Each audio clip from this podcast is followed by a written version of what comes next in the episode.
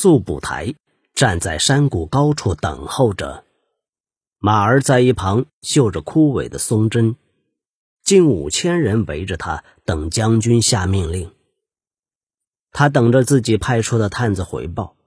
两百人被派到了各个方向，他们的报告会让将军掌握前方好几公里外的情势。几乎在竹赤的突袭尚未结束之前。速不台就知道他成功了。被引开的一千敌军现在只剩十人，但主军依旧有太多人。骑士团缓缓在河谷移动，等着前锋凯旋。敌人没带弓箭手就到荒野，将是致命失误。然而他们依旧人多势众，兵强马壮，不能冒险直接正面攻击。苏不台见过，被箭射中的俄罗斯骑士依旧能够挣扎着杀掉两个甚至三个蒙古战士。幸好那群人虽然勇气过人，但依他来看，依旧不足以取胜。勇敢的人被攻击时会往前冲，他正是抓紧了这一点，拟定了此次作战计划。苏不台确信。只要时机正确，任何军队都能被打败。当然，这不包括他自己的军队，而是所有敌人都能被击败。两名探子疾驰回报俄罗斯军队的最新位置。速不台要他们下马，用树枝在地上画出正确的位置，确认没有误解之处。他们派出多少侦察兵？他问。正在画图的探子毫不迟疑：“将军，后方有十人，分散各处；前方与侧翼有二十人。”速不台点头：“行了，可以出发了。一定要杀掉那些侦察兵，特别是骑士团后面的那些人。太阳升到最高处时，拿下他们，一个都不能放过。解决之后，这些人。”用旗子打暗号，我会马上攻击。复述一遍命令。接受过长期训练的探子一字不漏，快速复述。速不台不允许战场上有弄不清状况的事发生。虽然能运用旗帜沟通远方，但依旧被迫依赖黎明、正午、日落作为唯一的时间依据。素不台抬头望着树林，想着这件事。晌午就快到了，马上就会感觉到战争开始前熟悉的心中七上八下的感觉。他告诉过主持，这是为了训练他，那是事实，但不是全部的事实。他没有告诉他，骑士团后面的车队载着的可以带在路上的熔铁炉。蒙古抓到的所有工匠中，铁匠比什么都珍贵。探子回报，一辆铁车前进时冒着黑烟，这大大的引起了他的兴趣。苏布台对自己微笑，享受心底升起的兴奋。他和成吉思一样，不喜欢劫掠城镇。当然，这件事不得不做，就像要在蚁窝上浇下滚水一样。他要的是战役，每上一次战场，他的作战能力就更加精进。速不台长于智取，总能让敌人摸不清头绪，然后一举歼灭，这令他喜悦。他听说了俄罗斯骑士的奇怪任务，据说那些人要抵达一个远没有人知道的地方。没错。大汗不会允许武装部队驰骋在自己的土地上，而这天下所有的土地都是大汗的。速不台用靴子抹去沙画，转身面向第二个耐心等候的探子：“去找竹赤，找出是什么拖住了他。”速不台下令：“这次攻击时，他要骑在我右手边。”遵命，将军。探子鞠躬，连忙上马，以闪电似的速度冲向树林。素不台眯眼看着树枝间的日头，很快就得行动了。一万骏马在大地上奔驰，安娜托利·马伊耶夫往后看了一眼小伊利亚失去踪影的山脊，他去哪儿了？虽然弟弟的肌肉与虔诚度早已超越自己，可在他心里，弟弟仍是小伊利亚。安娜托利疲惫地摇了摇头，他答应过母亲会好好照顾弟弟，他一定会跟上，他很确定。蒙古兵已经在这一带现身，他不敢现在停下队伍。侦察兵被派往各个方向，但似乎也都全部消失了。安娜托利再度回头看了一眼，努力寻找弟弟率领的千人旗帜。前方，山谷缩成狭窄的通道，山丘如诗如画，宛如伊甸园。安娜托利爱上了这片大地，但视线一直紧盯着地平线，总会有一天见到耶路撒冷的。他对着圣母玛利亚喃喃祷告，在那一瞬间，隘口黑影笼罩，蒙古军直奔而来。侦察兵一定是死了，如同先前他的担忧。安娜托利咒骂一声，忍不住再次回头寻找弟弟的踪影。后头响起呐喊，安娜托利调转马头，又一群黑色的铁骑快速冲过来。蒙古人是如何神不知鬼不觉包围了他们？敌人像鬼魂一样，四面八方在山丘里移动。这不可能是真的。安娜托利知道自己的部下可以一举击退蒙古人，他们已高高举起盾牌，等着他下令。身为男爵长子的他，是最高的军官。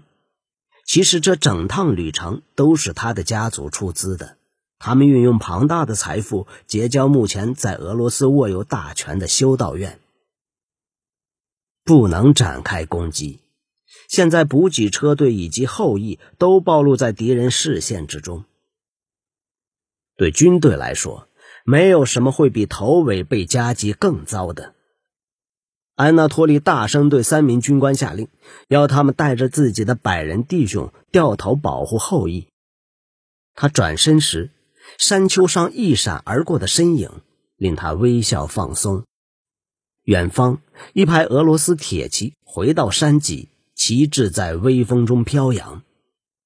他判断了一下距离，换来一名侦察兵，去通知我弟弟，要他攻击后裔敌人，一定要阻止那群人加入战局。年轻小兵立即飞奔而去，他的身上没有盔甲与武器的重量拖累。安娜托利面向前方，恢复自信。这下后裔有了保护。他可以用人数胜过正在奔驰而来的敌人。命令片刻即可传达。他知道自己可以像一只铁拳痛击蒙古人。安娜托利在马耳上方举起长矛，对准前方。攻击阵势准备，以白基督之名前进。安娜托利的侦察兵全速骑过尘土飞扬的地面。两军交锋时，速度是决胜关键。他尽量压低身体，人头马头一起上下起伏。年轻的他带着兴奋的心情，一路冲向伊利亚马亚耶夫的人马。但即将抵达时，他吓了一大跳，连忙勒住马缰。伊利亚的部众只有四百人回到山顶。而且显然经历过地狱之旅，许多人身上带着斑斑血迹，而且骑马姿势有些诡异。侦察兵一瞬间懂了，惊慌失措，扯着马缰。太迟了，手忙脚乱中，一支箭正中目标。侦察兵头倒在马儿耳边，马儿狂奔起来。竹赤与其他蒙古士兵疾驰而过，没有多看歪斜尸体一眼。从死人身上剥下锁子甲费了许久功夫，但这招成功了，没有敌军冲出来阻挡他们去路。俄罗斯一方在不知情的情况下被来自三个方向的敌人夹击。坡度减缓时，竹赤踢了一下脚跟，从皮座里拿出沉重的长矛，这东西笨重不堪，费了很大力气才能拿稳。就这样，竹赤和众兄弟。冲向俄罗斯侧翼，安娜托利全速前进，超过半吨的肌肉与铁甲力量全放在矛尖。蒙古弓箭手射出的第一波箭时，他看见前排士兵在摇晃。敌人速度很快，但在那样的速度下，队伍无法后退，甚至也无法转身。盾牌碰撞声与马蹄声震耳欲聋。此时，背后传来惨叫，他急忙转身弄清状况，肩负统领众人的责任，他得时刻紧绷着。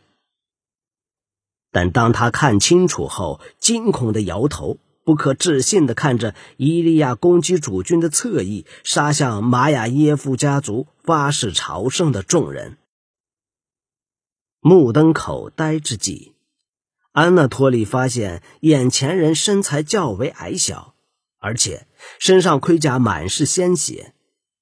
第一次出手后，几个头盔掉了下来，露出正在嘶吼的蒙古面孔。安娜托利脸色发白，知道弟弟已经丧命，军队后裔将遭受双重攻击。他无法转向，虽然疯狂的大声下令，但没有人听见他的声音。前方的蒙古人放任他们前进，万箭齐发，盾牌碎裂。俄罗斯队伍像是受伤的猎物一样抽动了一下，数百人落马，好似被镰刀迎头划过。后方蒙古军包围后勤车队，车上所有举起武器的人都失去了性命。安纳托利用力思考，想弄清究竟发生了什么事。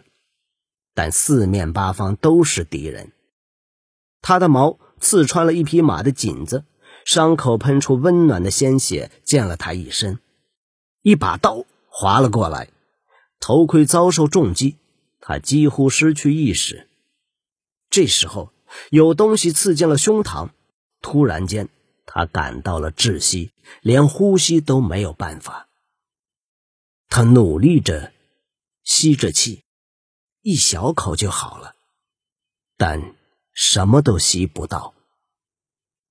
他跌了下去，重重摔在地上，再也不会痛苦。傍晚时分，萤火燃烧，速不台骑马巡视自己的万人营地。俄罗斯骑士尸体上的贵重物品全被搜刮一空，将军还拒绝了自己应得的十分之一，全部人欢欣鼓舞。对于并非受雇打仗的人来说，染血的纪念品小盒、戒指与宝石，都是成吉思正在建立的新社会里值得垂涎的东西。一个人的确能在部族军队里富裕起来，不过他们心中所想全是自己能用那些财富买多少马。素不台比较感兴趣的是俄罗斯骑士的熔铁炉以及车轮轮轴。他们的车轮上有一圈铁，比蒙古用的实心圆盘好修理。他已经下令，被俘获的武器师傅将教他的木匠操作。速不台骑马而来时，竹赤正在检查爱马的前蹄，来不及鞠躬。速不台点了一下头，赞许他。竹赤所率领的百人队伍骄傲地站直身体。速不台举起手。让竹赤看正午前从他那儿收走的金令牌，你让我愣了一下，不解俄罗斯人怎么有法子起死回生。素不台说：“这一招很大胆，把这个拿回去吧，朱赤，你不只能拿银令牌。”